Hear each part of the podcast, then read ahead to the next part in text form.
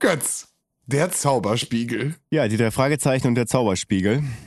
Du hast ja letztes Mal schon was dazu erzählt. Äh, da hast du dich ja voll schon drauf gefreut, um dann festzustellen, ah, ist ja doch noch nicht dran. So, und jetzt ist es soweit. Ja, ich äh, freue mich über diese Folge. Ich habe äh, an dieser Folge sehr viel Vergnügen. Ich dachte es mir schon, ja. Wenn ich dir sage, dass ich ein, dass ich ein Lieblingswort in der Folge habe, sagt dir das, äh, könntest du dir erraten, welches ist es? Ja. Okay. Rokokokotte. Ja, genau, genau. Und ich bin gespannt, ob äh, Roman das aufgefallen ist und äh, geschweige denn auch, ob ähm, ja, auch auf seine Wertung. Also ich äh, finde, äh, wir reden ja noch mal am Ende drüber, wie wir sie dann genau finden und so, aber insgesamt finde ich das eine, ich sehe da eine Top 3. Okay, ja, also ich habe erst die Folge durchgehört, dann habe ich das Buch gelesen und Oh. habe festgestellt, wow, die, die Folge ist mehr oder weniger eine Zusammenfassung des Buchs, aber es fehlt halt an, an vielen Ecken und Kanten irgendwie die, die, die Story, aber Oh. Aber ich glaube, eigentlich kann man das Hörspiel auch an sich für sich bewerten und es ist, man kann dem trotzdem folgen und es ist gut und es fehlt eigentlich auch nichts von dem, was im Buch da ist. Es ist einfach. Okay. Ich- Was glaubst ich du? schätze, dass Roman dem Ganzen, was haben wir gesagt, 367, ne? Ja. Mm, 370. Okay. Okay. Aber gut, dann sind wir ja schon, schon ähnlich auf jeden Fall. Ja. Okay, ja, ich bin, wie gesagt, ich bin gespannt, was er sagt. Ja, da kommt er auch schon, glaube ich. Kommt er da? Ja, ja, ich sehe ihn schon. Ja, da ist er. Okay, ja. Oh, können wir endlich mal anfangen? Ja, können wir jetzt. Ja, klar. Okay, ja, klar.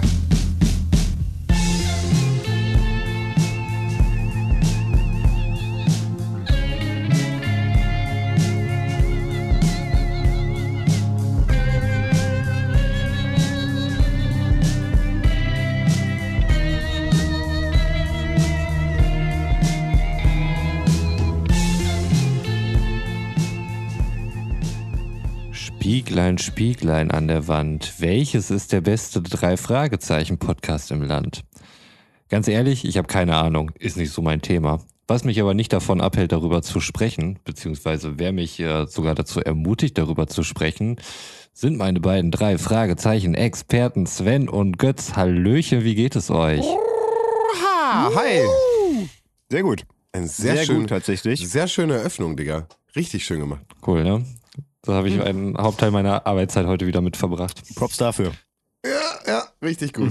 Der muss auch gewürdigt werden. Ich finde, es ist ein sehr schöner Einstieg. Aber Ja. mir ist aufgefallen bei dem Einstieg, dass ich äh, völlig verpasst habe, die ZuhörerInnen abzuholen, worum es überhaupt geht. Ähm, wie meine super gute Einleitung schon vermuten lässt, geht es hier um die drei Fragezeichen. Es ist die dritte Abfahrt im Monat, das heißt, 50 Prozent unserer Stammhörer werden nicht dabei sein. Die anderen, hallo, schön, dass ihr dabei seid. Es geht natürlich um die drei Fragezeichen und heute bereits um Folge 16 die drei Fragezeichen und der Zauberspiegel. Ja. Das ist korrekt. Genau, und Roman äh, hat die Folge jetzt ganz aktuell als erstes so, sozusagen gehört und ist noch ganz äh, jungfräulich, ja gut, mit 16 Folgen schon fast äh, im Teenageralter, ne, kann man schon fast sagen. Und äh, äh, Götz und ich äh, trumpfen hier als äh, in Anführungsstrichen Experten auf. Ähm, ich bin im Hörspiel äh, sehr äh, unterwegs und bewandert und äh, Götz bringt nochmal so einen zusätzlichen Faktor, dass er sich das Buch auch immer noch durchliest und da schauen wir auch immer noch so ein bisschen drauf, was da die Unterschiede zwischen dem Audio und dem geschriebenen Wort sind. Dafür bin ich da, genau. Und damit äh, einen schönen guten Abend, einen schönen guten Tag. Götz ist mein Name. Und äh, ich freue mich, ich freue mich wirklich. Kenner des Podcasts wissen, ich befinde mich im Urlaub und podcaste gerade nicht von zu Hause aus, sondern ähm, ich überlege gerade, wie das hier heißt. Rosenhagen heißt es. Äh, eine, ein kleines Dörfchen in der Nähe von äh, Dassow in Mecklenburg-Vorpommern, direkt Grenzgebiet zu Schleswig-Holstein. Ich glaube, Roman war letztes Jahr ein bisschen, äh, also in der Nähe hier. Ähm, Schabeutz war doch letztes Jahr dein, dein Urlaubs-Go-To-Ort. War das richtig? Ja, das ist korrekt. Ich weiß halt nicht, äh, von Genau. diesen umliegenden Orten, die du gerade genannt hast, kam mir keiner Roman- bekannt vor. Romans Urlaubsort für 200 bitte? Schabeutz. Ja. also ich war heute, ähm, wie heißt das Kaff nochmal? In Travemünde mit dem Fahrrad. Oh, das kennt man aber auch. Ja, das, das dachte ich mir, deswegen. Äh, Stimmt, das ist genau, auch in der Nähe ja, dann, ja. Das, das war wirklich nicht weit davon Genau. entfernt. Ja. Genau, Travemünde war jetzt ungefähr vier, fünf Kilometer Mhm. mit dem Fahrrad weg. Götz, Götz, wichtigste Frage und dann würde ich auch sagen, äh, cutten wir das und du erzählst ja nächste Woche uns eine hoffentlich eine richtig Gerne. abgefahrene Reisegeschichte. Aber hast du Möwen gesehen. Nicht nur eine. Perfekt. Okay, dann ist das Urlaubsfeeling da. Jeder weiß, dass dann Urlaubsfeeling ist, wenn man Möwen sieht. Und ähm, dann äh, bin ich gespannt, was du nächste Woche erzählst, weil das spoilert natürlich dann jetzt. Und ich will natürlich wissen, wie deine Reise ist. Ganz ich will viel vor allem mehr über die Möwen erfahren. Ich habe nämlich äh, gehört jetzt in den letzten Wochen, als ich an der Nordsee äh, mehr oder weniger war, dass äh, die Möwen an der Ostsee wahnsinnig aggressiv sein sollen dieses Jahr. Ähm, also dazu nächste Woche mehr. Wow, und ich würde spannend. jetzt mal teasern. Also rein theoretisch könnte ich den ganzen Podcast durchreden und ihr stellt einfach nur Fragen und äh, es werden immer noch Fragen offen bleiben. Es wird eine Möwenfolge, ich sehe das schon. Geil. Ja, gut, aber heute geht es nicht um Möwen, heute geht es um Spiegel. Jawohl. Roman, also, also erstmal, äh, bitte? Wie, wie Hard Facts. So dein, ich habe gerade geschlafen. Wie war, so dein, wie war so dein Setting, Hard Facts? Ich habe ich, ich hab was gelesen von unter 45 Minuten. Das ist korrekt. Also ähm, Hard Facts sind äh, 42 Minuten 31. Wie ihr wisst, äh, kann ich schon mal vorab nehmen, das ist auf jeden Fall ein Punkt, der auf der Habenseite vermerkt wird.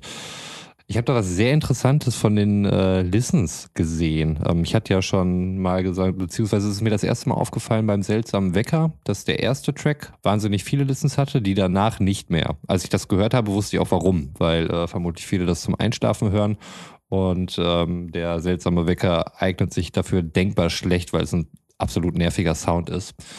Bei dem war es jetzt aber so, dass das Verhältnis nochmal krasser war um euch da mal abzuholen. Der erste Track hatte 15,6 Millionen Listens, der zweite 1,16 Millionen. Beim seltsamen Wecker war es so, dass der erste Track 3,4 Millionen hatte und die anderen so 0,9 Millionen. Da dachte ich mir natürlich, alter Schwede, was wird das denn für ein erster Track werden? Darf und ich dir sagen, warum? Also ich weiß nicht genau warum. Nee, stimmt nicht. Ich hatte jetzt kurz auch mal reingehört. Ich dachte, das wäre nur die Anfangsmelodie.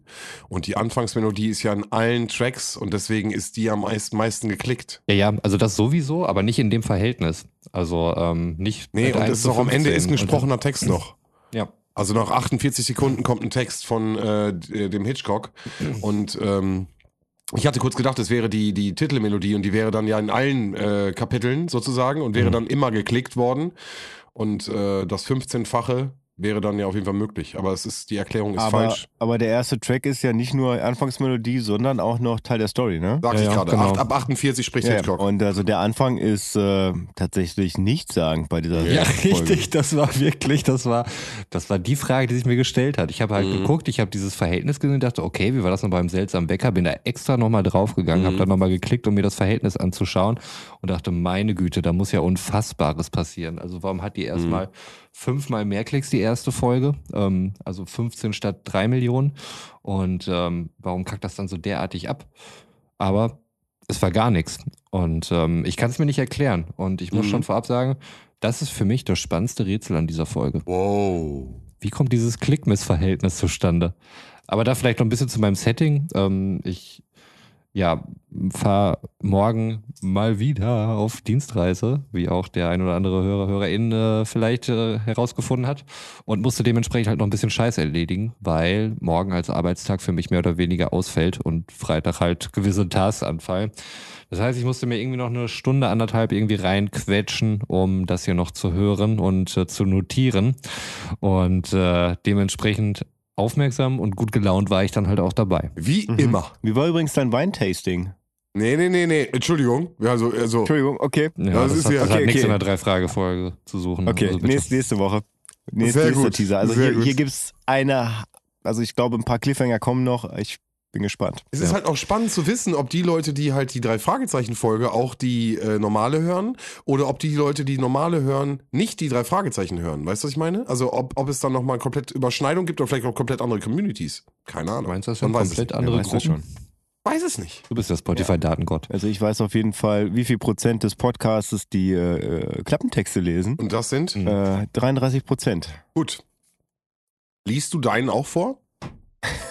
Davon rede ich.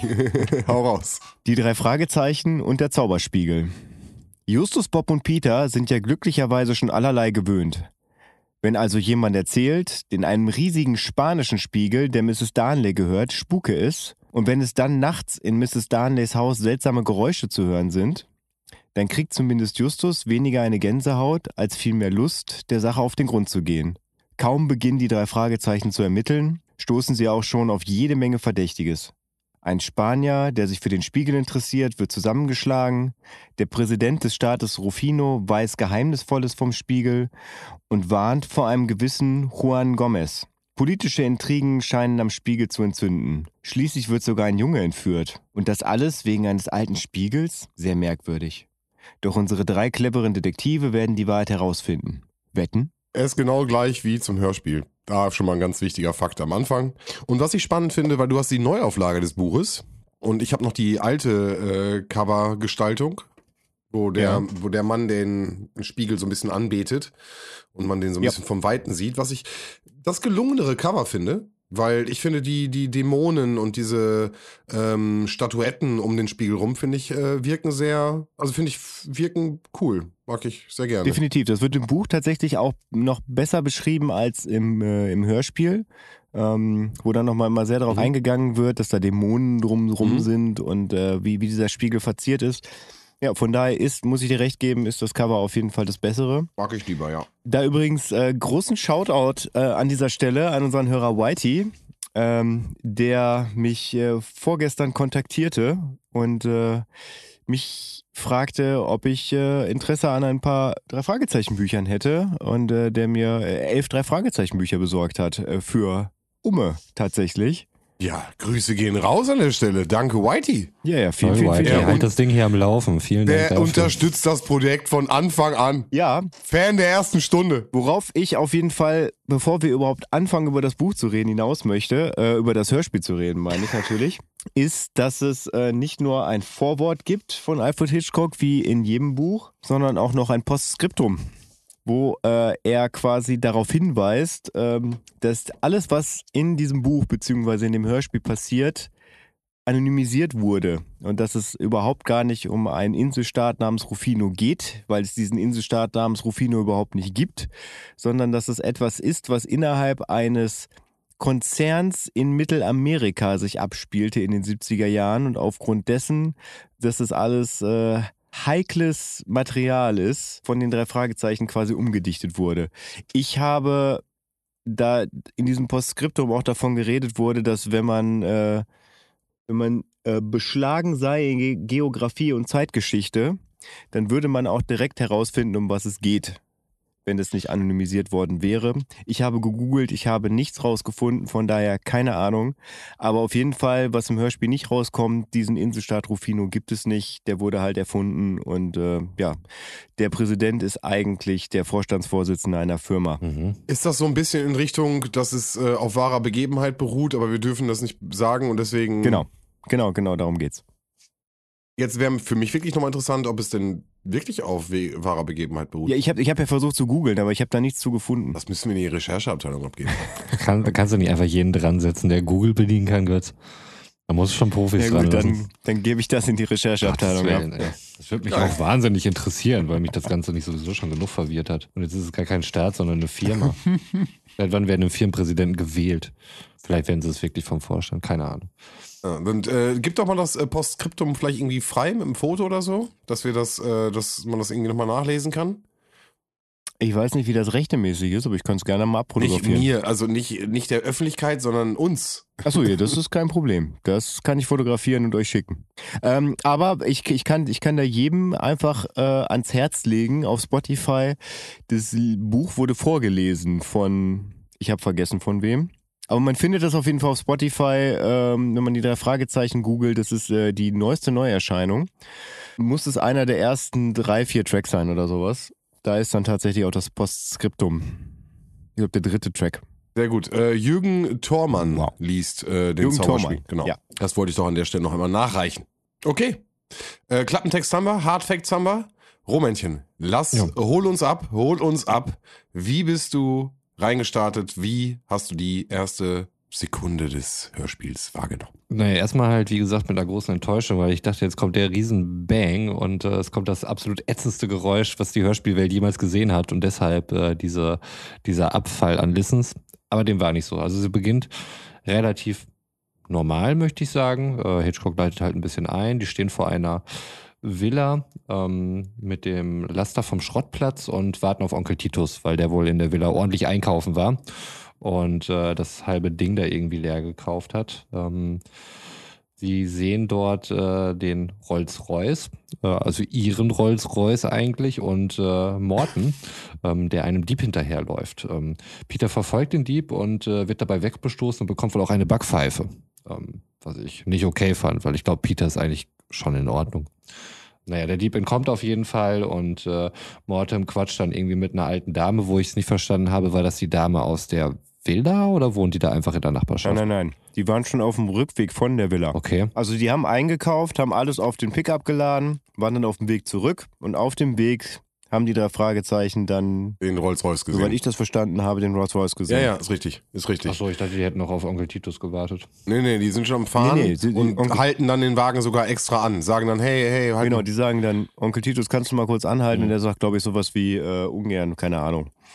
Und dann steigt Peter aus und versucht den halt zu verfolgen, Morten zu unterstützen. Mhm. Ja, also von daher, das hat ähm, das Einkaufen von Onkel Titus, das wird im, im Buch tatsächlich auch nochmal so ein bisschen ausgebreiteter erklärt, dass sie, ähm, ich glaube, im Hörspiel wird das aber auch benannt, dass Bob sagt, ähm, das total interessant war, mal so einen Vormittag mit Onkel Titus rumzulaufen. Und Justus dann sagt, ja, es hat aber auch acht Stunden gedauert. Das war ganz schön Mhm. krass. Also von daher, sie waren den ganzen Arbeitstag irgendwie unterwegs und sind jetzt gerade auf dem Weg nach Hause zurück zum Schrottplatz. Und Ja. treffen die alte Dame, du äh, leitest die gerade ja schon so ein bisschen ein, die in der Villa wohnt. Das macht nämlich Sinn, weil das ja der äh, Typ ist, der aus der Villa flieht, der Peter eine klatscht. Genau, genau. Der Dieb kommt ja daher. Ähm, also es ist das Haus von Mrs. Dunley, wie wir sie dann kennenlernen. Genau. Und ähm, sie unterhält sich dann halt eben mit Morten. Wir erfahren, dass sie auch eine Kundin von Mortem ist. Macht total Sinn. Aber ich dachte vorher irgendwie, das wäre super strange, dass er auch andere Leute fährt und nicht irgendwie 24-7 ständig für die drei Fragezeichen auf Abruf bereitsteht. Das fand ich irgendwie komisch, aber absolut sinnvoll, dass man Morten Aber- dann nicht einfach irgendwie in seiner Kammer immer abstellt, bis er mal gebraucht wird. Aber äh, da ist schon, da, äh, die Einleitung von ihr, ist dir nichts aufgefallen? Ist da dieses Wort vorgekommen, was du äh, schon Ja. vor Pre-Record-mäßig? Nein, ist mir nicht aufgefallen. Nein. Das Wort ist Rokokokokotte. Was übrigens im Buch nicht vorkommt. Ach, hör auf. Nein, Wird sie denn, äh, wie wird sie denn beschrieben dann? sie wird einfach nur beschrieben, dass sie halt ein barockes Kleid anhat. Aber ähm, es wird tatsächlich einfach nur im, im, im Text beschrieben, also vom Erzähler. Ah, aber es ist okay. nicht so, dass irgendeiner von den drei Fragezeichen da sagt, wow, die ist aber auffällig. Ja, das Ding ist, dass ich mir das genau so damals erklärt habe. Halt eine alte Frau mit krassem Mantel. Sie macht ja auch im, im, im, im Sprech, finde ich, eine ganz stilhafte Rolle und sie weiß genau, was sie will und sie hat einfach auch also Ausstrahlung. Sie wirkt einfach, als wäre sie also eine, eine, eine, Grande Dame, sage ich mal so ein bisschen, um ein Bild zu machen. Und genau so habe ich mir vorgestellt. Also dieses Wort Rokokokokotte, weil er sagt dann ja auch irgendwie, stotterst du? Nein, guck sie doch an, sie trägt solche Sachen. Und für mich war das vollkommen okay, dass sie halt so ein bisschen prunkvoller ist. Und bin halt durch die Weltgeschichte gegangen mit diesem, ja, das, sie sieht aus wie eine Rokokokokotte. So. Und dann Leute halt auch irgendwie so, hm, hallo. Und im Endeffekt, äh, irgendwann 2000er, äh, Internet sei Dank, äh, konnte ich googeln und nachgucken. Wisst ihr, was das heißt? Nein. Äh, nein, habe ich mich nie gefragt. Hast du dich nie gefragt? Nein. Also Okay. Rokoko, wo, also das, das war mir schon klar, dass das halt so eine Bezeichnung für die Zeit ist und, und die Mode der, der Zeit Genau, damals genau. mit den Reifröcken und sowas. Aber Rokoko-Kotte, ähm, das Wort an sich, das habe ich, hab mich nie interessiert, was es Okay. dann im Endeffekt genau heißt. Also genau, das eine ist die Stilrichtung, genauso wie wir uns die Dame vorstellen, hat alles so ein bisschen Barockstil ähnlich und alles ein bisschen breiter und dicker. Und äh, das, der hintere Teil von Rokokokokotte äh, heißt Prostituierte. Ach was, okay. Jo. Und ich finde, das bringt in, diese, in dieses Hörspiel nochmal einen kompletten Twist, wenn du auf einmal denkst, dass sie die übelste Prostituierte ist, die da auf einmal an der, Weg, äh, an der Gabelung steht. Und ja, also, ja. Äh, genau, also der krass. äh, äh, Rokoko, wie du schon sagst, ist die Stilrichtung und äh, Kokokotte ist die äh, fein, eine feine Bedeutung für die Prostituierte. Also im Buch, ich kann es ja mal kurz vorlesen, das ist jetzt nicht so lang, wird, es, wird sie so eingeleitet. Die Frau kam den Gartenweg entlang. Justus bemerkte plötzlich, dass sein Mund ebenfalls offen stand und er machte ihn zu. Justus Jonas war nicht leicht aus der Fassung zu bringen, aber wer bliebe schon gefasst bei dem Anblick einer Dame in einem Gewand aus schwerem Brokat im gebauschten Reifrock? Als sie näher kam, sah Justus, dass das weiße, hoch aufgetürmte Haar in Wahrheit eine gepuderte Perücke war. Ja, okay. Aber sie versuchen halt diesen Barockstil mit diesem Wort aufzugreifen. Und äh, ich habe es mir auch genauso vorgestellt und habe es sogar als ähm, falsches Wissen sozusagen bin ich durch die Gegend gegangen und habe gedacht, aber ja, irgendwann kam da für mich auch irgendwie die Prostituierte mit rein und dann dachte ich, wow, die drei Fragezeichen, Ja, aber du weißt das- Bescheid. Das war wahrscheinlich, äh, hat man damals nicht hinterfragt in den 70ern, hat irgendwie da in dem Moment gepasst, war vielleicht irgendwie so ein Wort, was irgendwer witzig fand. Ich finde, also auch gerade bei diesen ganzen spanischen Namen äh, im Hörspiel sehr viel Aussprachefehler. Ähm, Komme ich dann später zu, wenn sie auch eingeführt werden. Also wo ich mir beim Lesen dann dachte, ah, okay, so heißt das also. Also im, im Buch steht halt ganz klar, dass, dass, der, dass der Staatspräsident halt Garcia heißt und nicht Garcia. ja, ich wusste gar nicht, wie ich das aufschreiben sollte. Okay. Garcia. Garcia, Garcia. Okay, aber lass uns da gleich hinkommen, bitte. Ja. Also wir sind ja nach wie vor noch bei dem Haus der barocken Dame, äh, Miss Dunley. Ähm, fand ich jetzt auch gut so von, von dem ganzen Stimmeinsatz und die Sprecherin, die sie gewählt haben und so. Ich fand auch, dass dieser Eindruck rüberkommt, dass es genau so eine Frau ist, die irgendwie mit barocken Kleidern und so weiter rumläuft und ähm, er oder sie lädt dann ja auch die, die Jungs und Onkel Titus, glaube ich, auch zu sich äh, in die Villa ein, dass sie sich das mal anschauen. Ähm, sie hat auch Interesse an Spiegeln, wie wir erfahren, als sie drinne sind, weil sie ohnehin ein Fable für Spiegel hat. Also ähm, das ganze Haus ist äh, anscheinend voll mit irgendwelchen äh, besonderen Spiegeln, ähm, wo man sich dann halt vorkommt, als wäre man hundertfach in diesem Raum dann eben zugange. Mhm. Also im, im Buch wird das auch nochmal so ein bisschen differenziert, also wie, wie abgefahren das Haus ist, weil es gab ähm, am Anfang des Hauses einen großen Ballsaal, den sie dann in mehrere kleinere Räume unterteilt hat, die dann ähm, für ganz besondere Spiegel dann auch wirklich dem Spiegel entsprechend als Erlebnisraum eingerichtet wurden. Also so ein, sie hat einen Spiegel von Marie Antoinette, ähm, der dann halt äh, quasi dem, dem Stile äh, des, des Frankreich um die Revolution nachempfunden wurde und dann, ähm, oh, jetzt habe ich mir nicht gemerkt, wem die anderen Spiegel. Ich glaube, der, der Ehefrau von Abraham Lincoln, ähm, die da, von der sie dann auch einen Spiegel besessen hat, wo dann halt ein Zimmer im, im Stile dessen äh, eingerichtet wurde, wie das damals halt war. Und beziehungsweise bei der Frau war es dann so, dass sie halt in sehr ärmlichen Verhältnissen gestorben ist und das Zimmer dann halt auch so eingerichtet war, wie, wie sie halt die Welt verlassen hat. Ähm, genau, und dass es da, weiß ich nicht, so äh, sechs, sieben, acht kleine Zimmer gab, die dann wirklich Themenzimmer waren. Ist nicht relevant für die Geschichte, war aber dann im Hörspiel, wurde dieses Haus halt sehr eindrücklich beschrieben und äh, ja, das wollte ich dann auch nochmal hier unterbringen. Seid ihr denn nicht über die Alice im Wunderland Geschichte gestolpert? Doch, ich habe mich ja nachher geärgert, dass sie sie nicht aufgeschrieben haben. Also sie sagt, dass sie, äh, dass Alice durch einen Spiegel gegangen ist und äh, selbst, ich glaube, die, äh, also ist es für mich immer an der der ähm, Rabbit Hole gewesen, also das Loch des Kaninchens, ähm, wo sie reingeht und ich glaube in der Disney-Interpretation ist sie durch eine Tür gegangen oder durch ein, also da will ich mich jetzt aber auch nicht mehr, aber, ne, aber sie, also für mich ist das Rabbit Hole immer die die äh, der der Gang gewesen und äh, sie erzählt. Echt?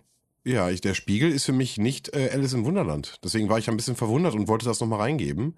Ist mir damals nicht aufgefallen. Ist mir jetzt beim äh, heutigen Hören nochmal Nee, durch. es ist, ich glaube, in der Originalgeschichte ist es der Spiegel. Ist das nicht auch in Tim Burtons äh, Alice im Wunderland auch so, dass sie durch den Spiegel geht? Ist da nicht sogar der Spiegel als, äh, als Filmplakat? Also Also, ist nicht das Rabbit? Also, wow, Alter. das wäre was für die Rechercheabteilung. Da habe ich überhaupt nicht, das habe ich überhaupt nicht hinterfragt. Diese Folgen ziehen nur Arbeit nach sich und vor sich. Ja. Hast jetzt ja keinen Urlaub gehabt. Das wäre super Urlaubssachen gewesen. Ja, krass. Doch, nee, es stimmt. Alice willigt nicht ein und flüchtet durch einen Spiegel zurück in die reale Welt. Okay. Ich weiß jetzt gar nicht, wer im Original Alice im Wunderland geschrieben hat. Ähm, Das glaub- war, glaube ich, ein Brite. Im Original Through the Looking Glasses and What Alice Found ist von Lewis Carroll verfasst. Äh, ist ein Kinderbuch und die Fortsetzung Alice im Wunderland von 1865. Ja. Alice betritt das Spiegelland. Ja, sie geht durch einen Spiegel in das Wunderland. Echt in der Disney-Verfilmung auch? Nee, ich glaube nicht. Das, check das bitte mal ganz. Also, also okay. Nevermind, ich habe nie, glaube ich, das Original gelesen, merke ich gerade. Ich habe halt nur Disney geguckt. Und äh, sie geht bei Alice im Wunderland, äh, geht sie im Original durch den Spiegel.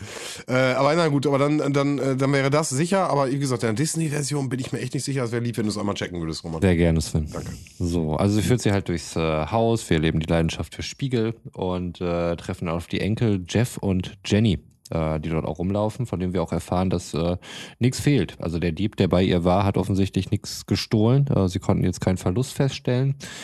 Die Polizei steht dann auch vor der Tür und äh, ich versuche nur den Einbrecher zu beschreiben, der als klein, dunkelhaarig, hier steht Ingwer, aber das kann nicht stimmen.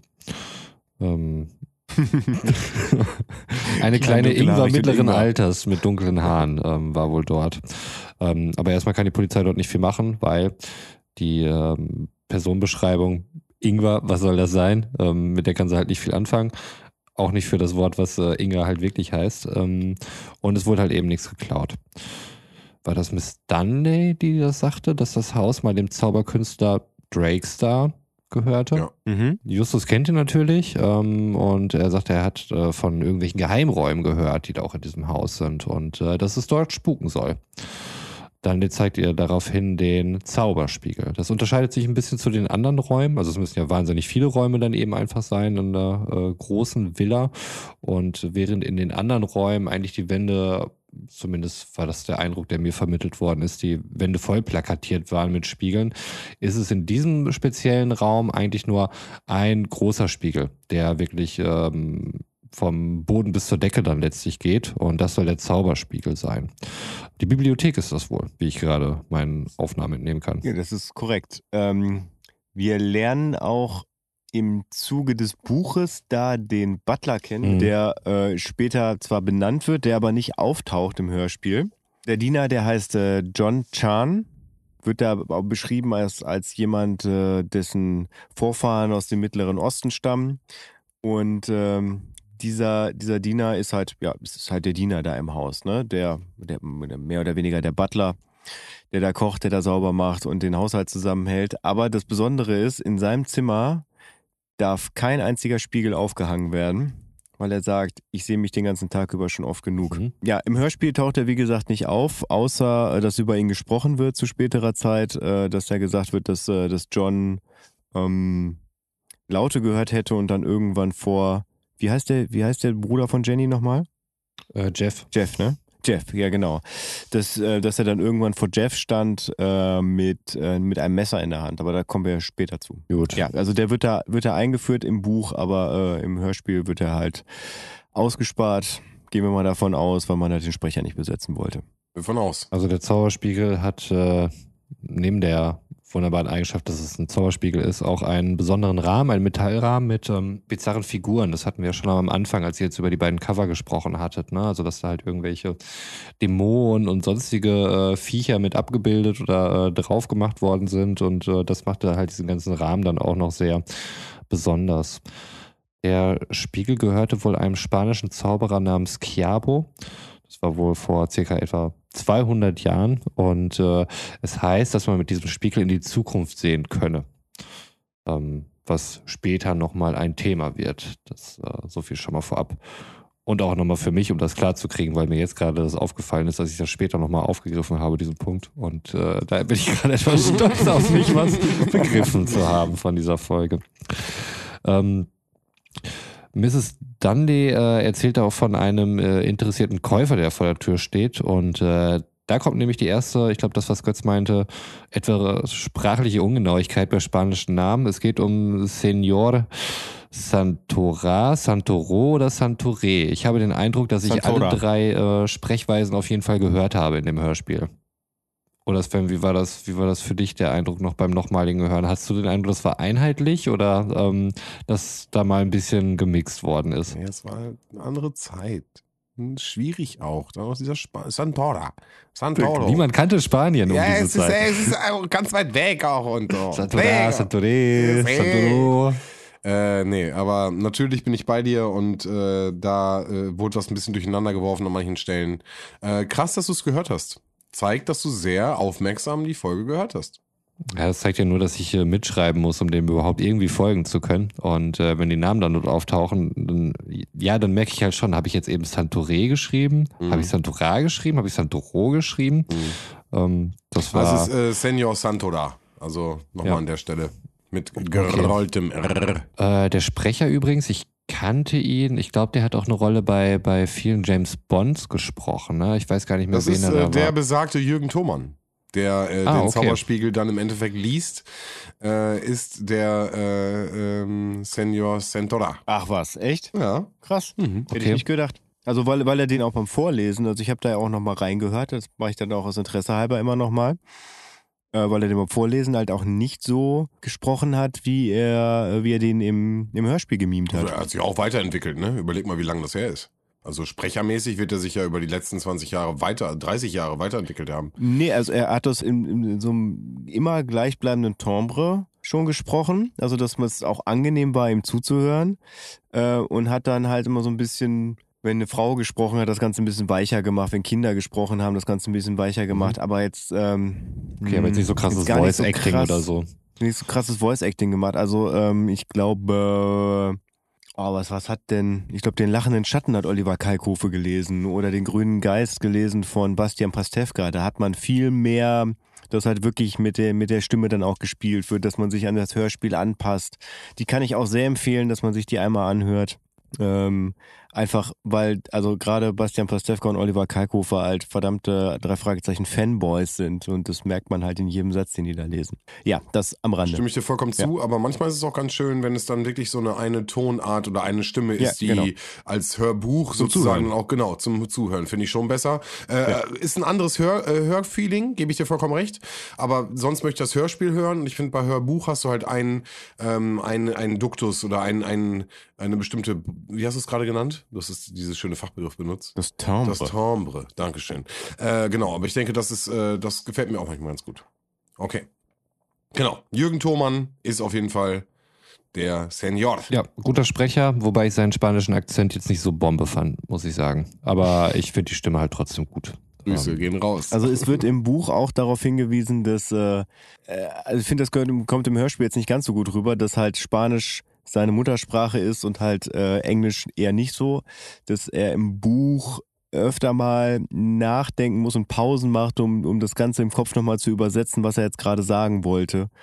Ähm, und dass das auch erst diskutiert wird, ob quasi sein Fehler, wo er sagte, dass ein kleiner Mann den Spiegel nicht wegtragen kann, und dann nehme ich jetzt vielleicht schon mal den, deinen nächsten Satz vorweg, äh, dass man vielleicht überlegt hat, dass es vielleicht ein Übersetzungsfehler in seinem Kopf ist, aber irgendwie dann im Endeffekt auch drauf kommt, nee, das passt irgendwie zu gut. Wahrscheinlich hat er mehr Informationen, als er raushaut. Jetzt greift vor. Ja, es greift, es Ja. greift ein bisschen vor, ist aber nicht schlimm. ja, aber, ich glaub, greife zwei Sätze vor. Ja, aber die, die Erklärung, die du gerade abgegeben hast, äh, hat äh, trotzdem keinen Einfluss darauf, dass äh, der spanische Akzent, den er da macht, halt nicht so Bombe ist. Nee, das wollte ich damit gar Ach nicht so, sagen. okay, ich ich wollte einfach nur sagen, dass halt das Buch noch mehr darauf eingeht, dass, äh, dass er halt auch oft nach Worten ringt und nach Worten überlegt und das den Satz in Spanisch durchgeht im Kopf, um den dann halt eins zu eins äh, ins Englische zu übersetzen und dass es halt mehr gebrochen ist, als es jetzt da im Hörspiel war. Mhm, okay. Und, und, und ich hatte beim Hörspiel das Gefühl, dass wir dass die Situation haben, dass wir selbst auf den äh, Hinweis kommen können. Also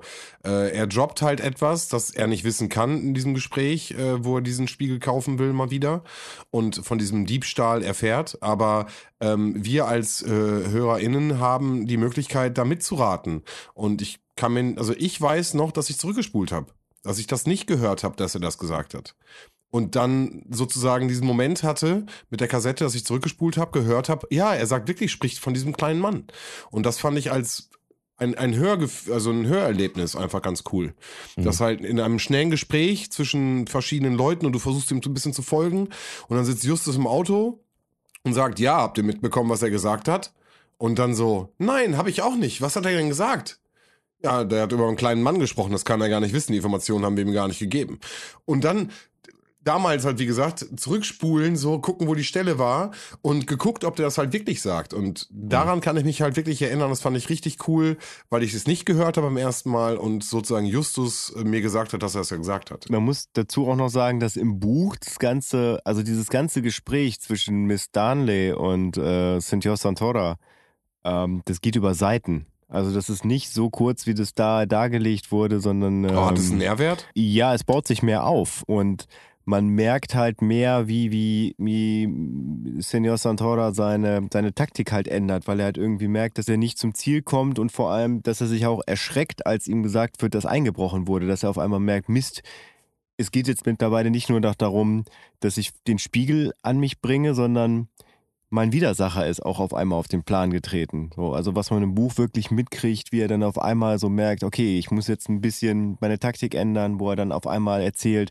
dass er ein Nachkomme von, wie heißt der, Chiabo? Ja, aber das sagt Justus auch. Justus sagt auch, dass er glaubt, also dass er sich erschreckt hat und sie, dass also dass das nicht gespielt war, sondern dass er sich wirklich erschreckt hat. Ja, ja, aber äh, das, das wird im Hörspiel erklärt, aber im Buch äh, wird das daher nicht aufgeklärt, sondern es ist, du kriegst es halt wirklich mit, weil das halt, wie gesagt, über mehrere Seiten ist. Ich möchte nicht behaupten, dass es einen Mehrwert hat dadurch. Äh, es baut sich halt nur mehr, mehr auf und ähm, das mit dem kleinen Mann ist noch nebensächlicher in dem, in dem ganzen Gespräch. Also ich finde, dass im Hörspiel im Gegensatz zum Buch wird, das, wird einem das recht offensichtlich um Ohren geklatscht als Zuhörer. Nur im Buch muss man da wirklich dann noch mal ein paar Seiten zurückblättern und merkt dann, oh, yo, yo, yo, das ist, weil das so zwischen den Sätzen verschwindet, wo dann im Buch auch aufgrund dessen, dass halt, dass halt die Zeit begrenzt ist, ne, und dass man diesen ganzen Dialog ein bisschen zusammengestaucht hat. Also für meine, für mein Empfinden halt, es einem ganz schön um Ohren geklatscht wird. Aber wie gesagt, ich habe auch das Buch dabei gelesen. Ich habe erst die Folge gehört, so einen Monat später das Buch gelesen und direkt danach die Folge wieder gehört. So, und dann, dann hat man natürlich das Empfinden, okay, das ist alles zusammengestaut, das wird dir gerade um Ohren geklatscht. So, und dann gehst du halt anders an die Sache ran, als, als du, Sven. Ähm, Beim ersten der dann Mal. auf einmal merkt, oh, jo, ich muss nochmal zurückgehen. War das wirklich so? Aber nein, kein Mehrwert. Roman, wie war es für dich? Hast du beim ersten Mal das gehört, was er gesagt hat? Was jetzt genau gehört? Fandst du, das wurde dir um die Ohren geklatscht, dass der Mann klein ist und dass er diese Information nicht haben konnte? Oder hast du das auch beim ersten Mal hören nicht so unbedingt wahrgenommen? Dass er das auf jeden Fall gesagt hat. Äh, ich habe schon wahrgenommen, weil ich es irgendwie ungewöhnlich fand in der Ausdrucksweise. Okay. dass er halt auf dieses Klein bestanden hat. Also ich wusste halt erst nicht, ob er meint, äh, wie, wie kann ein kleiner Mann, also im Sinne von ein Mann, äh, so einen Spiegel tragen. Und äh, das hätte halt auch in die Richtung gehen können, hätte aber auch wirklich das, das Kleine, also dass es halt ein Mann war, der klein war. Und nicht nur, es ist nur Freut ein mich, Mann. dass du so, dass du es so empfunden hast. Ja, mein zwölfjähriges Ich ist traurig und äh, hat es nicht gecheckt. Gut, alles klar, machen wir weiter im Text. Mein 37-jähriges Ich ist auch traurig, weil ich mir acht Seiten Notizen mache von irgendwas. Von irgendwas. Von einem Santos, Santaro, Santara, Santana. Nennen wir ihn Santana für den Rest der Folge. okay, nur für dich. Herr Santora äh, möchte auf jeden Fall den Spiegel kaufen und ist extrem hartnäckig. Ähm, Miss Dunn ist aber nicht besonders an Geld interessiert. Das hat sie wohl genug. Santora sagt dann, dass der Spiegel all jenen Unglück bringt, die nicht zur Familie gehören. Ähm, mit Unglück äh, ist gemeint halt ähm, Unfälle, persönliche negative Erlebnisse, aber auch Selbstmord und so weiter. Also richtig krasse Konsequenzen. Und äh, für Santora wäre es kein Problem, weil er ist äh, ein Nachfahre der Kiabos, wie er zumindest behauptet. Der Kiabos ist wohl vor seinem Tod durch den Spiegel gegangen und dadurch wohl in irgendeine andere Welt gekommen. Wir fahren da noch ein bisschen weitere Background-Story zu dem Spiegel. Ähm, der letzte Besitzer war ein gewisser Maniolos. Ähm, Wobei äh, ich da auch noch mal kurz eingerätschen möchte. Das fand ich, fand ich ein bisschen schade, dass es im Hörspiel nicht übernommen wurde, im Hör, äh, nein, nicht im Hörbuch, sondern im Buch. Äh, wurde dann halt geschrieben, dass Jenny dann sagt, wie Alice im Wunderland. Ich finde, das hätte man auch noch mal reinbringen können. Also auch aufgrund dessen, dass es ja vorher halt benannt wurde, Das dass stimmt, es ja. so äh, das Steckenpferd von, von Miss Darnley ist, beziehungsweise äh, Mrs. Darnley. Ich sage immer Miss die ganze Zeit. Vor allem, äh, dass das halt ihr Beweggrund war, überhaupt Spiegel zu sammeln. Mhm. Ja, das stimmt. Ich meine, die Sprecherin hatten sie sowieso schon. Den einen Satz hätte man sie auch noch einsprechen lassen können. Aber gut. Also Maniolos äh, war der letzte Besitzer des Spiegels und äh, die Frau von Maniolos ist mit Miss Dunley befreundet, ähm, die ihr dann letztlich den Spiegel geschenkt hat. So viel erstmal zu der äh, Origin-Story von diesem Spiegel. Isabella hieß die Freundin und äh, es kommt die Frage, ob sie möglicherweise Trägerin des Fluchs war äh, und sie deswegen den Spiegel abgegeben hat. Ähm, Miss Dunley beschwichtigt aber, nee, nee, die wusste halt genau, wie, ähm, wie gerne ich den Spiegel haben wollte und äh, Isabella hat ja auch den Spiegel erst nach dem Tod von Maniolo dann eben übergeben. Äh, weswegen hier schon und da mal so ein paar Zweifel dann eben aufkommen. Ähm, Santora verschwindet dann wieder und äh, sucht äh, Dokumente, um die Herkunft dann eben zu beweisen, dass er tatsächlich da aus der Blutlinie ist und äh, deswegen könnte ihm dieser Spiegel halt nichts antun. Wir befinden uns dann äh, auf der Rückfahrt im, im Lastwagen von Onkel Titus, sind wir noch immer unterwegs und äh, da kommen jetzt halt diese ganzen Vermutungen auf, die wir gerade eben schon mal besprochen haben. Also Justus glaubt, dass Santora den äh, Spiegel mehr oder weniger einfach nur schlecht quatschen möchte, damit Mrs. Dundee den äh, dann ihm einfach verkauft oder abgibt. Und ähm, da wird dann auch gemustmaßt, warum äh, wusste ähm, Santora überhaupt über den Einbruch Bescheid, beziehungsweise eben auch über den Einbrecher. Und äh, dieses Klein, das ist dann, glaube ich, auch der Dialog, der ähm, dort im LKW dann gerade geführt wird, wo diese Frage dann aufkommt. Aber das wurde jetzt ja eben schon hinreichend geklärt. Ja. Okay. Ja. Ich dachte schon, du wolltest von einer, zu einer großen Ergänzung ansetzen. Nein. Wir befinden uns wieder auf dem Schrottplatz. Äh, Jeff ist auch am Start. Peter kommt gerade vom Surfen, ganz normaler Tag. ich möchte übrigens mal, weil also Justus das auch des Öfteren im Hörspiel anmerkt, also jetzt nicht in der Folge, aber generell, dass es ein Gebrauchtwarencenter ist, ein Trödelmarkt und kein Schrottplatz. Ja, sag mal nicht so. Wer will mich davon abhalten? Der dicke Justus?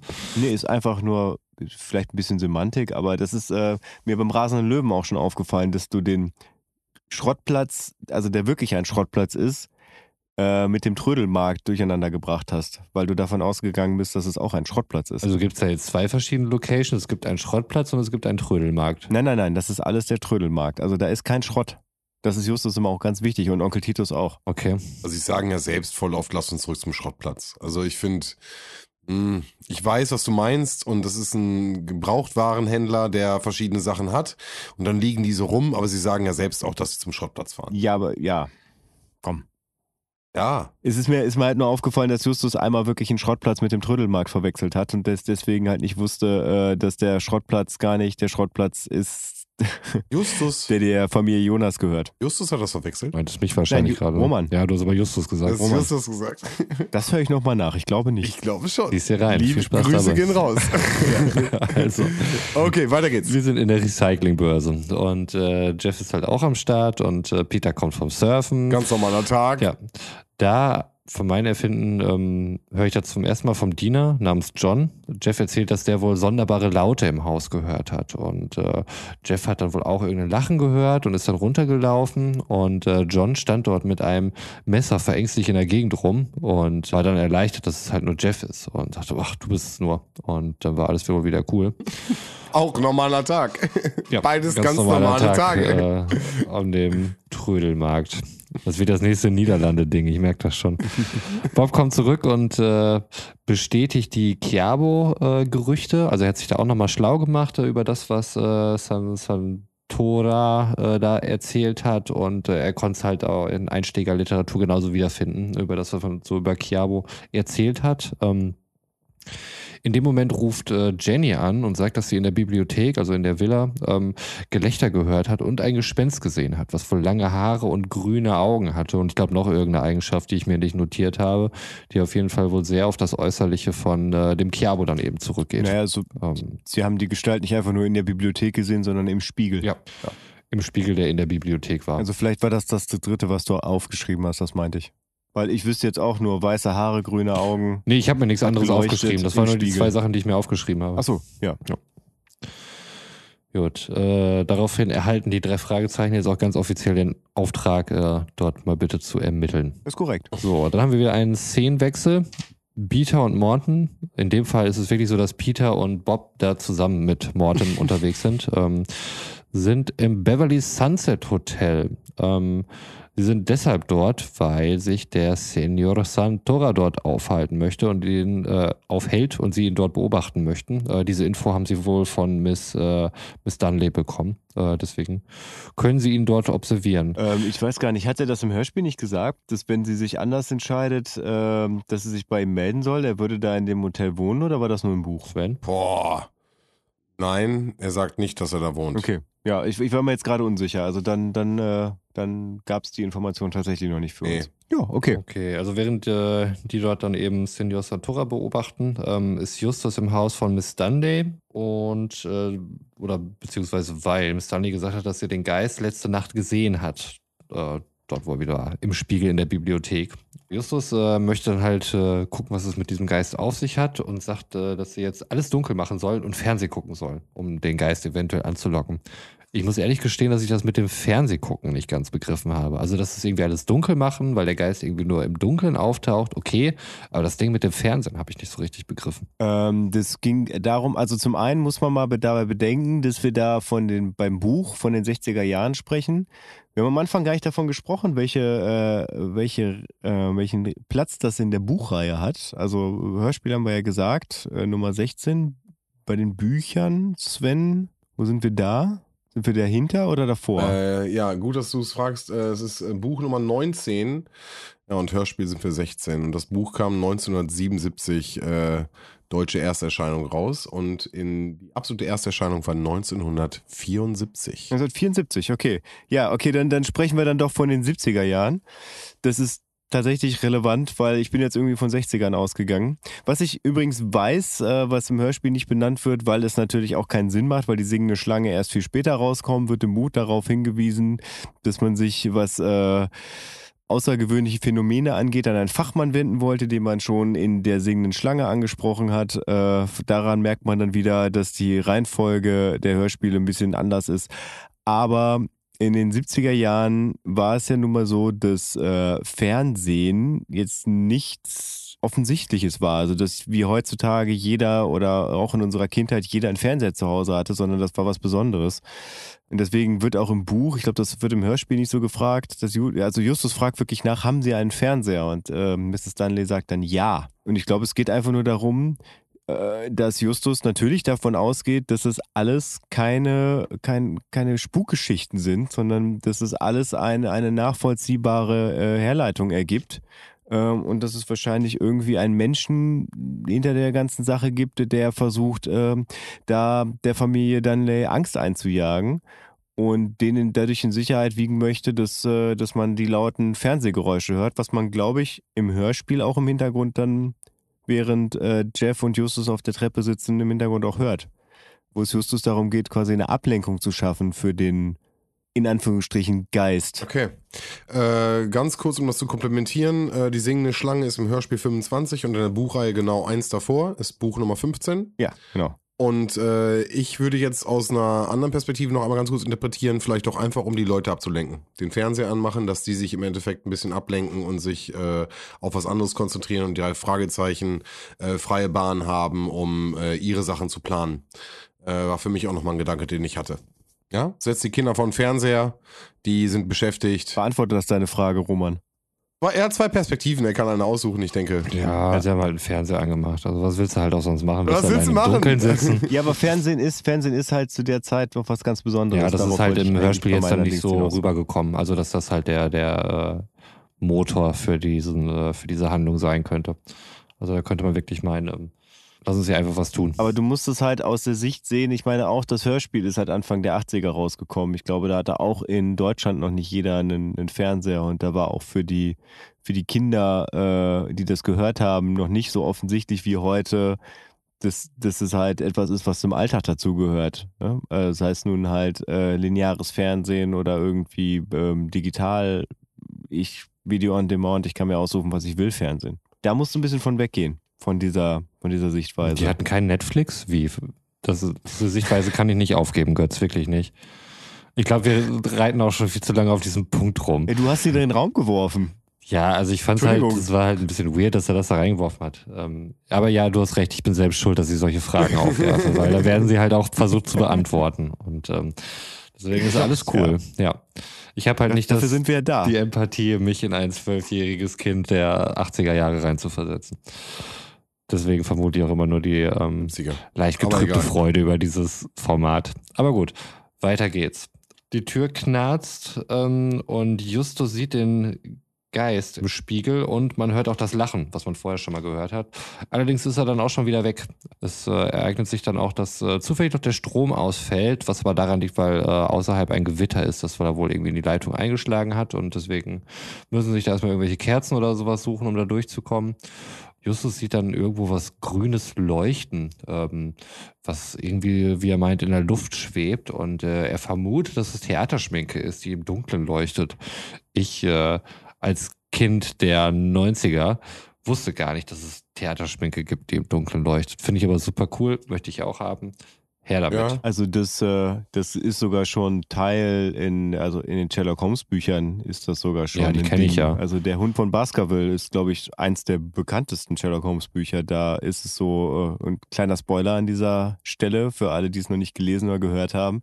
Der Hund wurde mit äh, Leuchtfarbe angemalt. Aber fluoreszierende Farbe würde ich äh, Roman schon zustimmen, ist Ja. was Besonderes, gerade auch in der Zeit einfach. Und äh, wenn du So wie losgehst. Fernsehen. Ja, aber selbst wenn du heute losgehst und äh, für die Kinder Schminke holst, ist äh, Leuchtschminke oder Neonschminke immer was Besonderes, immer der Special gewesen. Und das ist, äh, glaube ich, auch das, was uns. Ich glaube aber auch, dass, äh, dass mittlerweile die meisten, also gemessen an den 70ern beziehungsweise bei Sherlock Holmes äh, Ende des 19. Jahrhunderts, äh, das Zeug, was sie damals zum Leuchten benutzt haben, heutzutage halt verboten ist, weil es wahrscheinlich irgendwie jede Form von Krebs auslöst. Aber das, wie gesagt, UV-Strahlung und dieses lila Licht, man kennt es ja auch manchmal aus der Disco, wenn man seine Zähne dann zeigt, sind Ja. die so, so super weiß.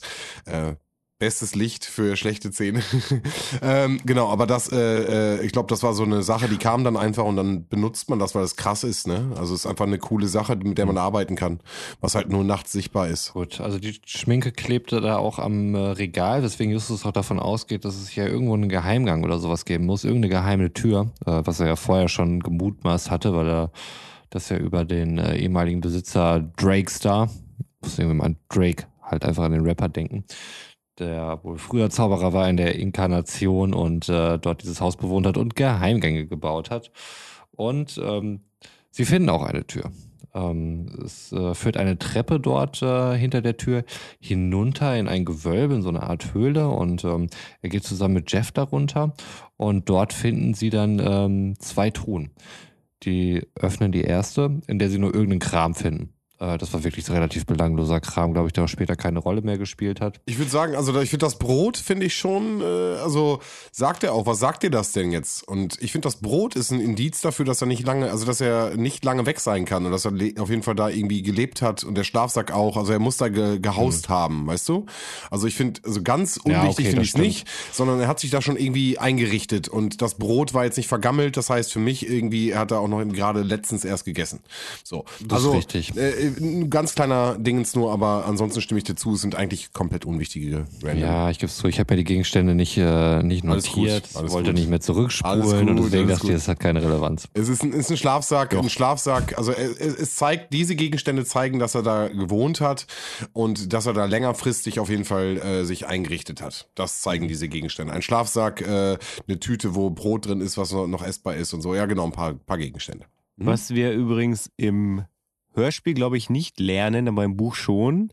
Dabei handelt es sich um den Magier Baldini, der aus Rufino stammt ähm, und bei Drakestar gelernt hat. Also Drakestar hat ihn seinerzeit unter seine Fittiche genommen und äh, hat ihm halt so ein paar, paar Tricks und Kniffe gezeigt, was aber im Prinzip nicht dazu geführt hat, dass er in den USA Fuß fassen konnte und deswegen zurückgegangen ist nach Rufino.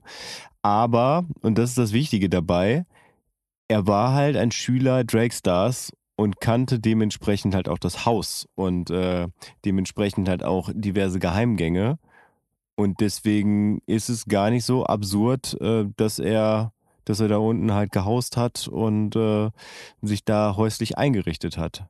Ähm, weil er, er musste gar nicht danach suchen irgendwie, sondern er konnte direkt mit Schlafsack und Essen und sowas alles dahin gehen und dann halt unten in den Keller laufen. Ein bisschen wie Parasite von, äh, also der Parasite, der Film. Habt ihr den gesehen? Nee, bisher noch nicht. Nee. Oh, ähm, absolute Empfehlung an der Stelle. Wirklich. Äh, da nisten die Leute sich auch bei den im Haus ein. Und das erinnert mich gerade daran.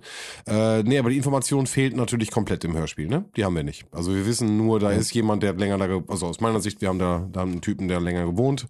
Äh, die ganze Restinformation fehlt uns, glaube ich, komplett. Genau, also er wurde von ähm, Senor Santora äh, beauftragt, mh, da so ein bisschen für, für Spuk zu sorgen, dass halt äh, Mrs. Darnley die, äh, den Spiegel dann verkauft, weil sie halt, weil sie halt Angst bekommt. Also das, das war im Prinzip so ein bisschen die, die Hoffnung von äh, Senor Santora dabei, äh, dass er diesen Baldini äh, engagiert Ist, hat. ist okay, du bist jetzt weiter in der Story gehüpft. Nee, ich habe einfach nur erklärt, was, was, was der Baldini da will. Okay. Und vielleicht habe ich auch schon ein bisschen was gespoilert aus der, aus der Geschichte, aber das fand ich okay.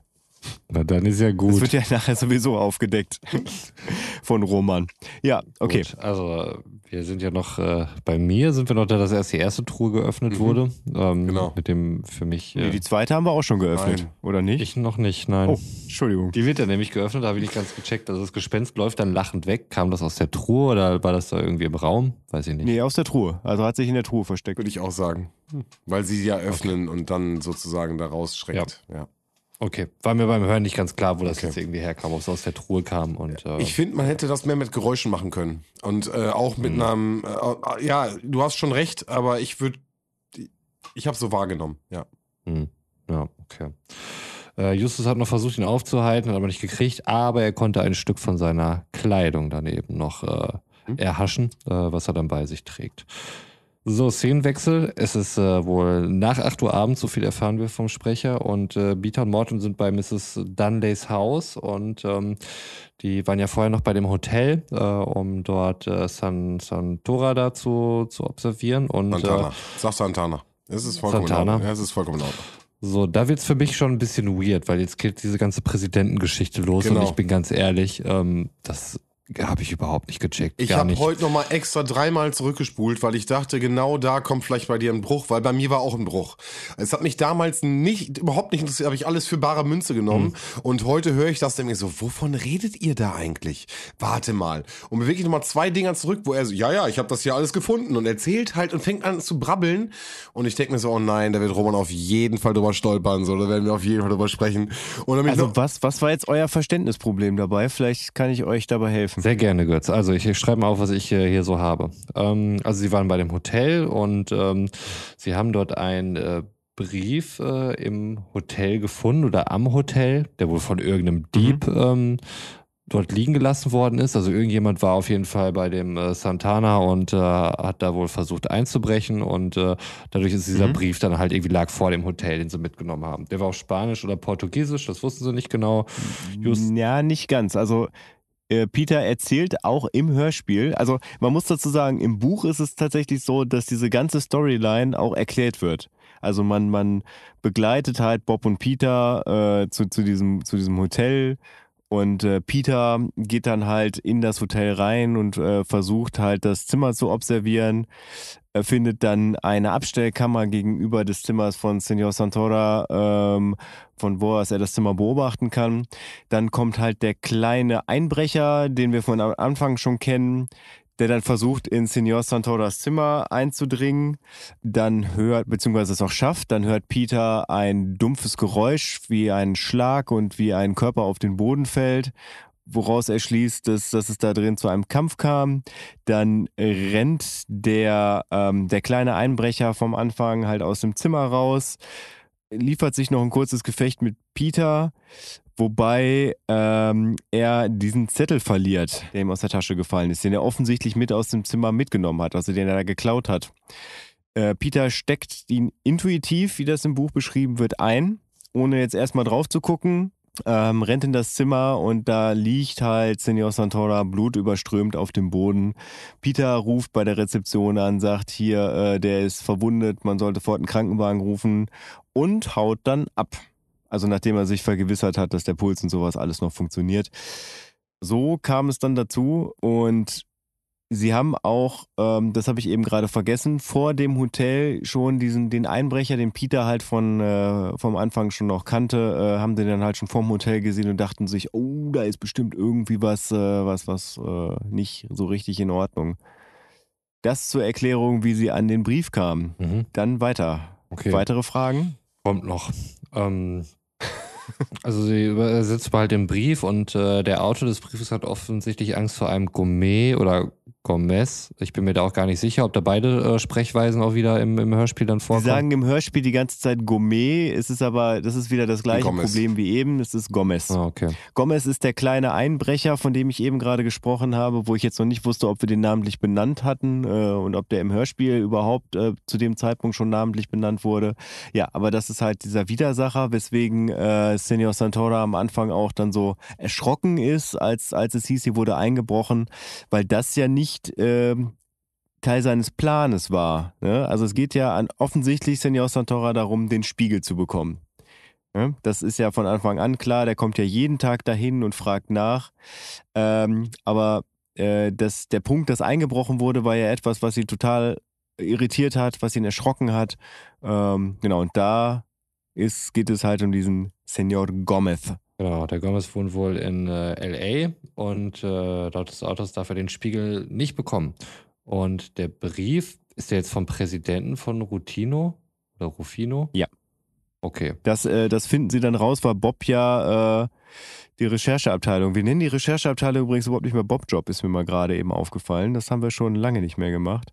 Möchte ich den rügenden Zeigefinger auch in Richtung meinerseits äh, erheben. Bitte. Stecken dir ganz Ja. tief rein. naja, auf jeden Fall hat Bob ja rausgefunden, ähm, weil er fragt ja danach, ob es hier eine Enzo, Enzo, Enzyklopädie.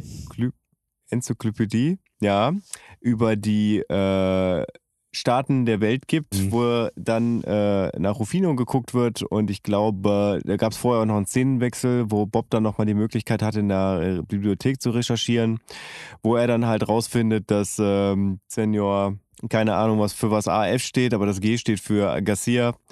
Das ist der Staatspräsident von Rufino ist, wo es darum geht, dass äh, Ende des Jahres halt, dass es da Wiederwahlen gibt. Ähm, wie in diesem Land, witzigerweise. Geht wählen, in dem Fall. Hashtag und so. Aber der war zwölf Jahre äh, Präsident, ne? Zwölf Jahre, genau, weil eine Legislaturperiode nämlich sechs Jahre dauert. Und äh, der Senor Garcia jetzt schon seit zwei Wahlperioden dort Präsident ist. Und sein Vorgänger, dessen Namen ich mir jetzt auch nicht gemerkt habe, äh, der jetzt dieses Mal wieder gegen ihn antritt, vorher das Land äh, ja mehr oder weniger in den Ruin getrieben hat. Aber da ging bei mir vieles durcheinander. Also mit dem vorherigen und dem jetzigen Präsident. Also das äh, war wirklich eine Hürde für mich, muss ich sagen, was das Verständnis betraf. Da habe ich auch schnell abgeschaltet. Der jetzige Präsident ist Garcia. Garcia ist der Onkel von Senor Santora, so viel sei auch schon mal gesagt. Die sind äh, verwandtschaftlich miteinander verbunden, so für dich zum Verständnis. Und es geht darum, dass den beiden das Wohl Rufinos am Herzen liegt und sie Angst haben, dass wenn halt der andere Kandidat die Wahl gewinnt, dass es mit Rufino den Bach runtergeht. Kommen wir später nochmal drauf, was äh, ich da dann noch für ähm, Verständnisschwierigkeiten habe. Aber gut, gehen wir dann erstmal weiter. Also der, äh, ja, wie wir dann im Hörspiel an der Stelle erfahren, äh, ist der Präsident halt äh, höchst interessiert an diesem Spiegel. Der ist sehr wichtig für ihn und äh, der, na, der kleine Einbrecher darf ihn halt auf jeden Fall nicht in den Finger kriegen. Sie untersuchen den Spiegel dann auch, nachdem sie den Brief entschlüsselt haben, finden dort aber einfach nichts. Szenenwechsel. Nächster Morgen. Sie fahren etliche Kostümverleiher ab, um zu gucken, ähm, woher der Stoff ist, den äh, Justus da von dem, von dem Dieb dann mal eben ähm, ja, abgerissen hat oder so, als er versucht hat, ihn ähm, festzuhalten. Das muss wohl irgendein Umhang sein, so viel wusste er dann halt eben. Und ähm, sie äh, finden dann wohl auch dort einen. Der Mann heißt Baldini.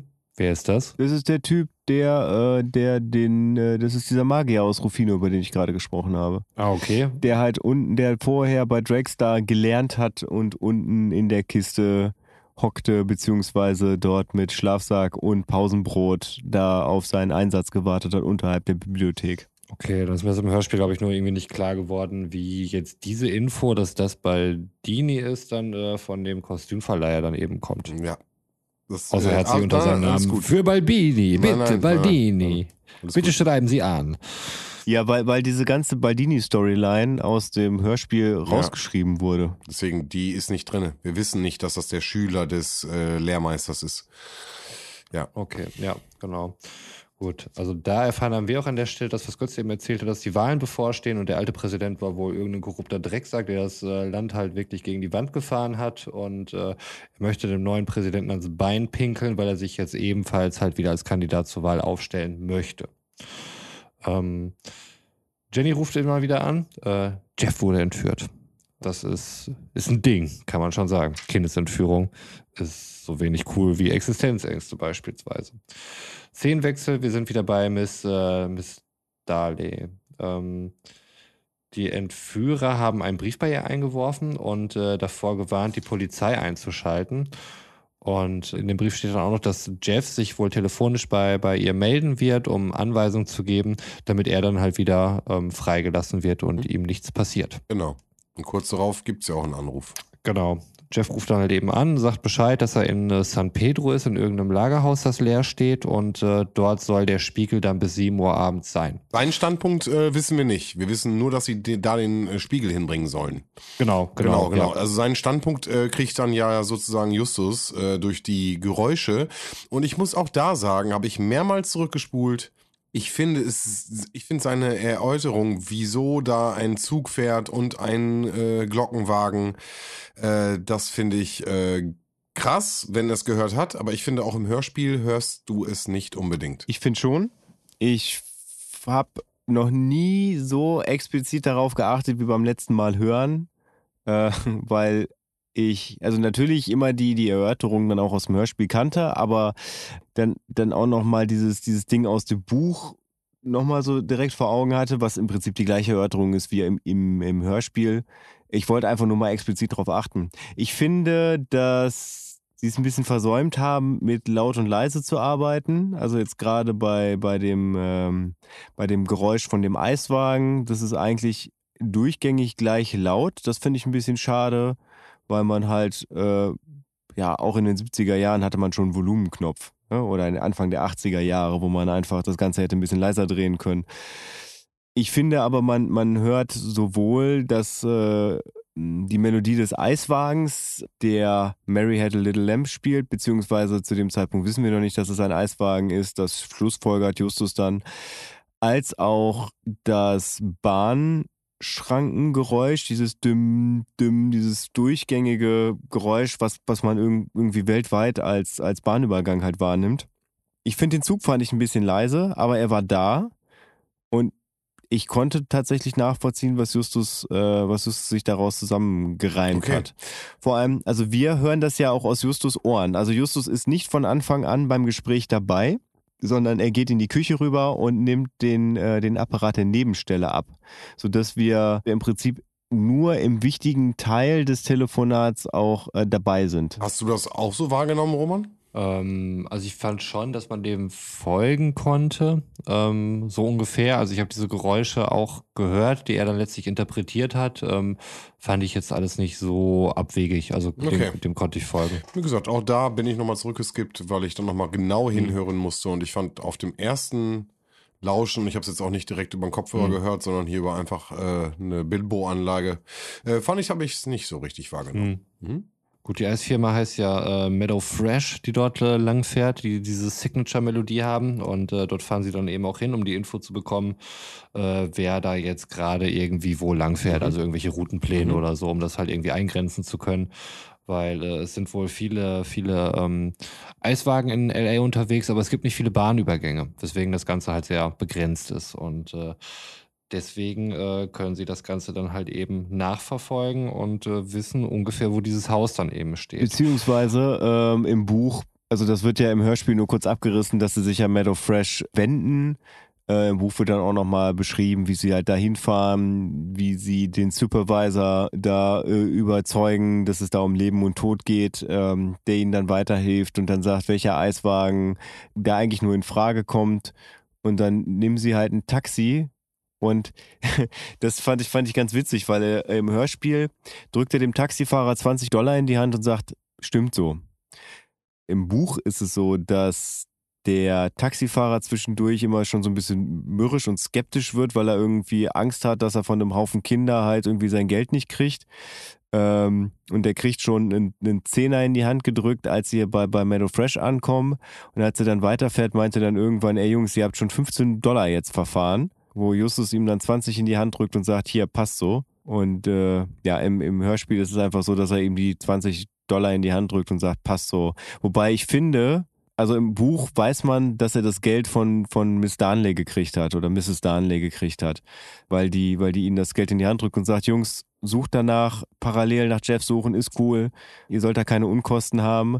Aber ich finde, im, im Hörspiel kommt das so raus, als wenn das halt so Rich Kids wären. Ne? Ich meine, 5 Dollar waren, waren Anfang der 80er oder Ende der 70er auch noch überhaupt sehr viel Geld, also viel mehr Geld als 5 Dollar heute sind. Und 5 Dollar halt für, für, für Jugendliche oder Kinder ist halt ein Reichtum. Also wenn man mal bedenkt, ne, man, man erinnert sich vielleicht zurück, Roman jetzt vielleicht nicht, aber Sven und ich, wenn man jetzt mal wirklich in Folge 1 zurückgeht, ne, die drei Fragezeichen der Superpapagei, dann sind die Miete, die Carlos und sein Onkel halt für, für das Haus bezahlen, 5 mhm. Dollar im mhm. Monat. Ja? 5 Dollar ist für die ein Monat Leben. So, und Justus haut mal eben so ein Trinkgeld von 5 Dollar im, im, äh, im Taxi raus. Was im Hörspiel wirklich so, so naja, ne?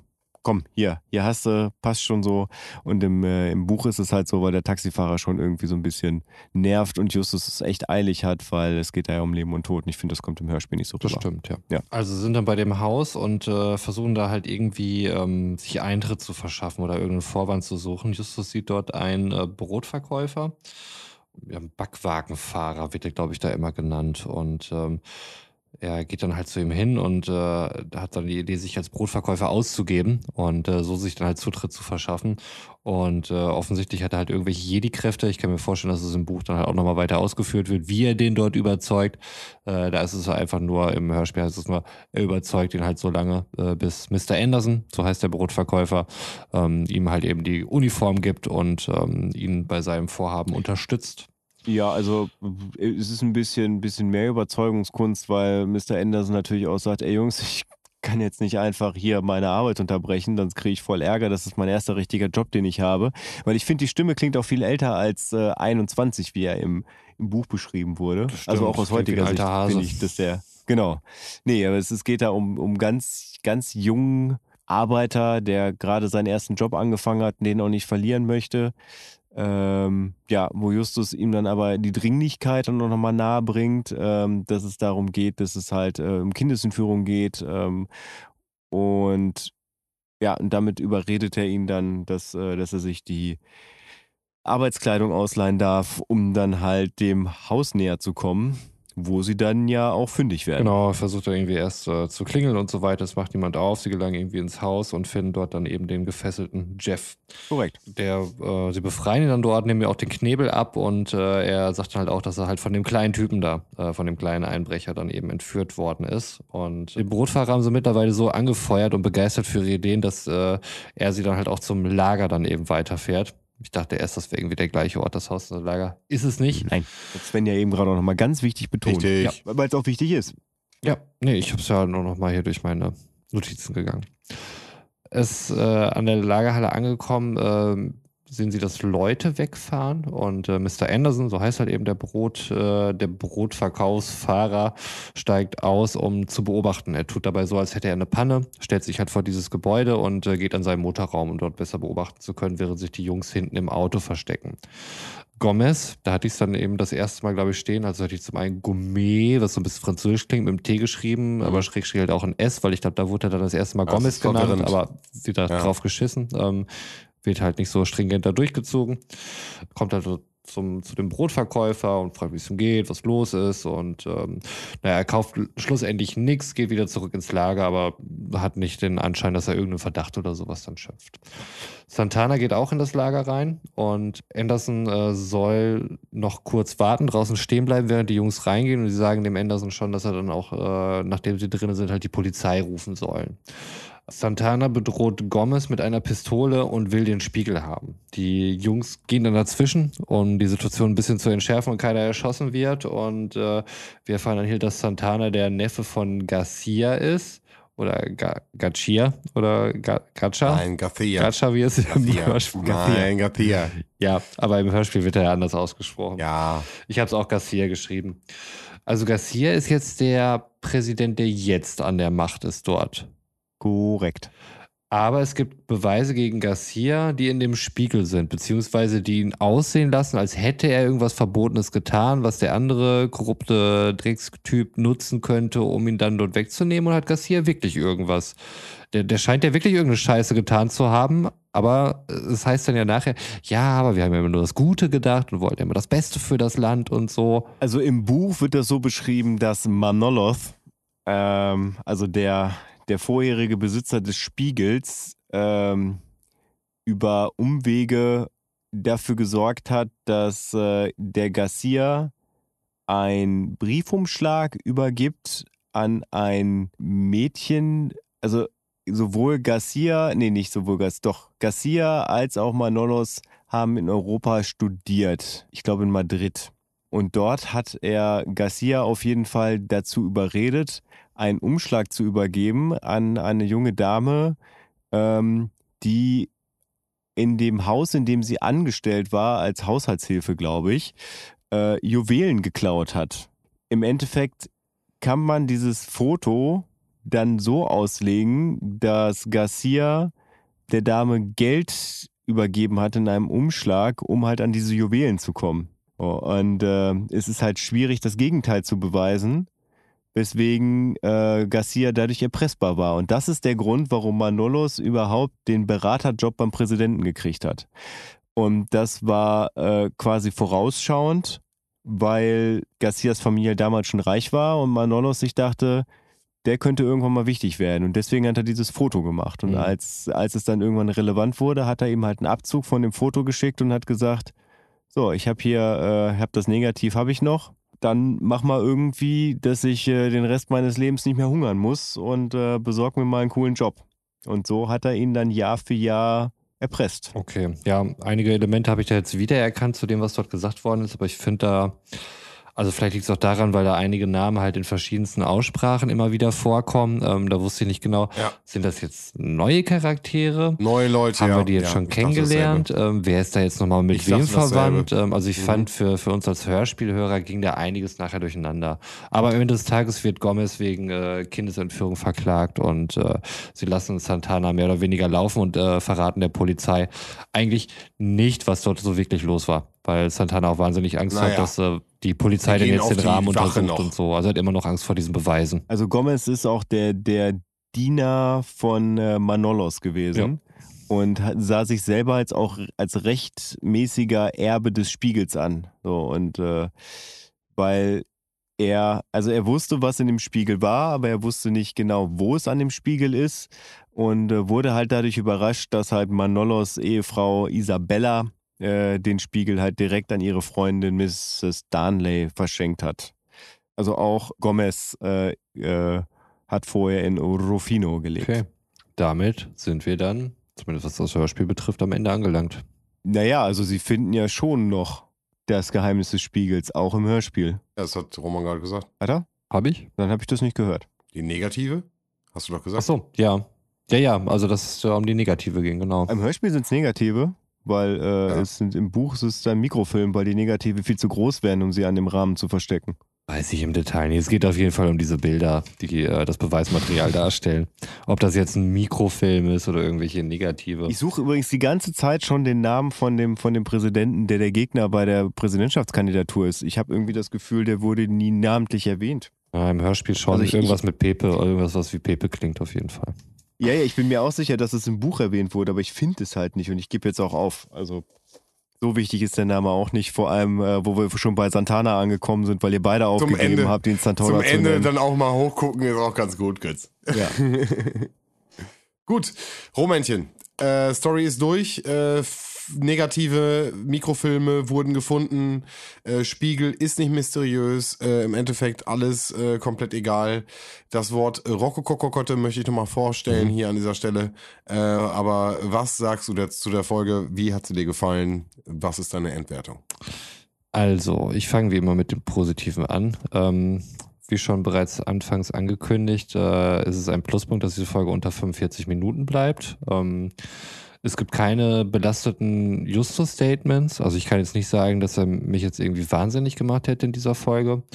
Und die Gastrollen bzw. Gastsprecher fand ich eigentlich auch gut gewählt. Ähm, also zum einen habe ich manchmal die Stimme halt wiedererkannt, äh, ohne sie namentlich zu kennen, wie hier diesen einen Torwald, Tormann. Ich weiß es nicht genau, wie ihr ihn genannt habt oder wie er heißt. Ähm, das fand ich soweit ganz gut äh, gewählt. Kommen wir zur negativen Seite.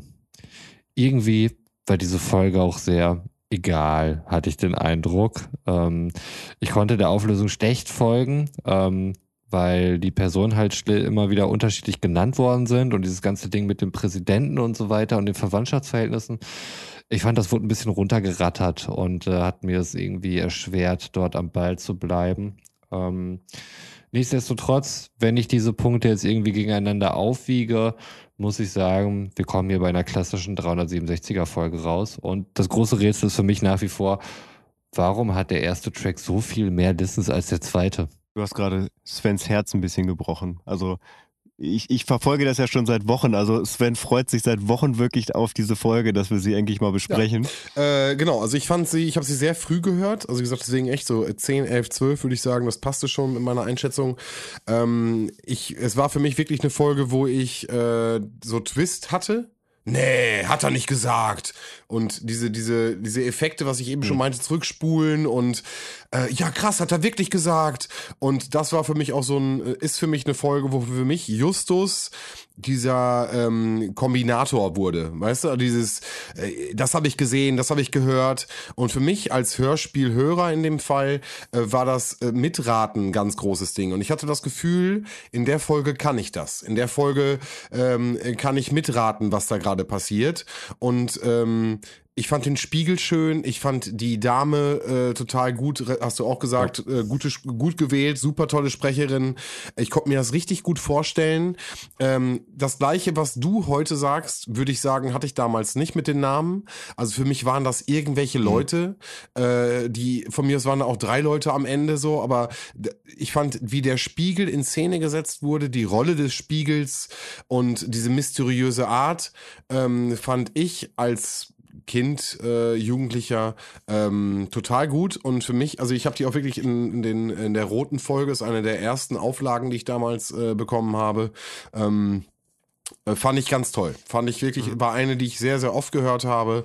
Ähm, vielleicht am Ende, und das sage ich mit meinem heutigen, heutigen Perspektive, vielleicht nicht unbedingt wegen der Geschichte und der Auflösung, sondern einfach wegen der Atmosphäre, ja. die, diese die diese Geschichte aufmacht. Und ähm, ich bin mit 367 eine, eine Standardwertung komplett zufrieden. Äh, vielleicht ist es bei mir auch mehr so ein sentimentales Ding, aber ich fand die, die Szenerie, die da beschrieben wird, äh, die hat mich komplett äh, mitgenommen. Mhm. Zauberei, Mystik und die Spiegel fand ich gut.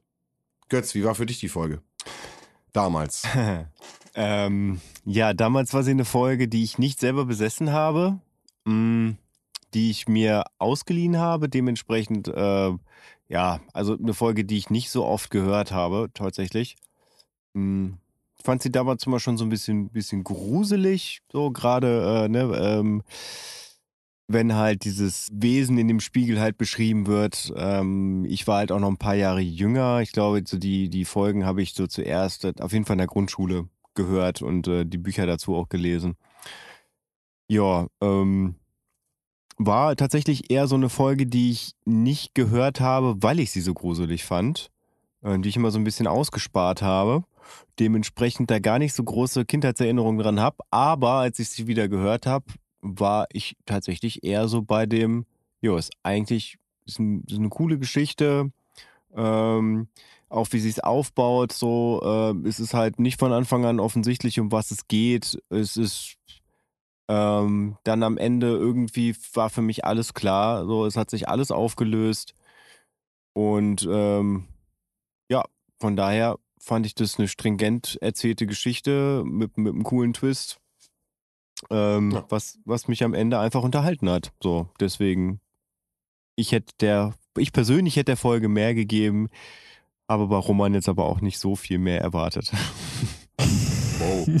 Das war ein versteckter okay, Diss an der Stelle. Ja. Nein, also ich meine, man kann sich das ja am Anfang anhören. Ne? Also so viel mehr Punkte habe ich Romans, habe ich der Einschätzung bei Roman nicht gegeben. Ja, also ich hätte mir auch mehr gewünscht, einfach, ja. aber ich weiß nicht, ob es bei mir sentimental ist. Aber Romanchen, deine Wertung ist in Stein gemeißelt. Es ist im Trello, es ist äh, drinne. Und ähm, wir bedanken uns natürlich trotzdem, dass du dich wieder mal durch eine äh, Folge durchgekämpft hast und das in deinen Alltag mit eingebaut hast. Wir sagen sehr gerne, äh, aber es wäre eine glatte Lüge. Aber ja, ich hab's trotzdem. Für euch mache ich das. Danke, Mann.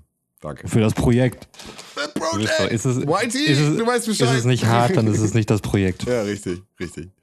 Geil. Ja, in dem Sinne. Dann verabschieden wir uns. Äh, wir sind raus. Äh, Experten-Talk am Anfang haben wir drinne. Äh, Romännchen sagt Standardwertung. So ist es. Ich verabschiede mich. Schlaf gut. Bis zum nächsten Mal. Drei Fragezeichen for the win. Ciao, ciao. Ja, ich möchte ja auch keine großen Worte mehr dranhängen. Ähm, es war toll. Es war wie immer toll mit euch, auch mit euch da draußen. Auch äh, ihr vielleicht Abfahrt an zwei Fremdenhörer oder auch die, die uns wohl gesonnen sind. Ihr sollt auf jeden Fall reinhauen, reinhören, reinhauen auch. Also die, die jetzt nur äh, die drei Fragezeichen-Folgen hören, können auch mal ruhig in den Regular-Stuff reinhören. Und die anderen, die das jetzt nicht hören, die werde ich bei der nächsten Folge nochmal dran erinnern, auch nochmal in drei Fragezeichen-Stuff reinzuhören. Also, aber alle da draußen, haut rein, bis zum nächsten Mal. Ciao. Ja, auch ich verabschiede mich aus dieser dritten Abfahrt im Monat äh, und wünsche euch einen schönen guten Morgen, einen schönen guten Mittag, einen schönen guten Nachmittag, einen schönen guten Abend oder wie in meinem Fall gleich eine schöne gute Nacht. Und äh, ich kann schon mal spoilern. Die Folge, die wir das nächste Mal durchhören, die hatte ich tatsächlich auch als Kassette. Oha. Sentimentalitäten. Dementsprechend äh, bin ich da ein bisschen mehr drin als in der jetzigen Folge. Aber dazu mehr nächsten Monat, wenn es wieder heißt, die dritte Abfahrt. Und damit äh, gute Nacht.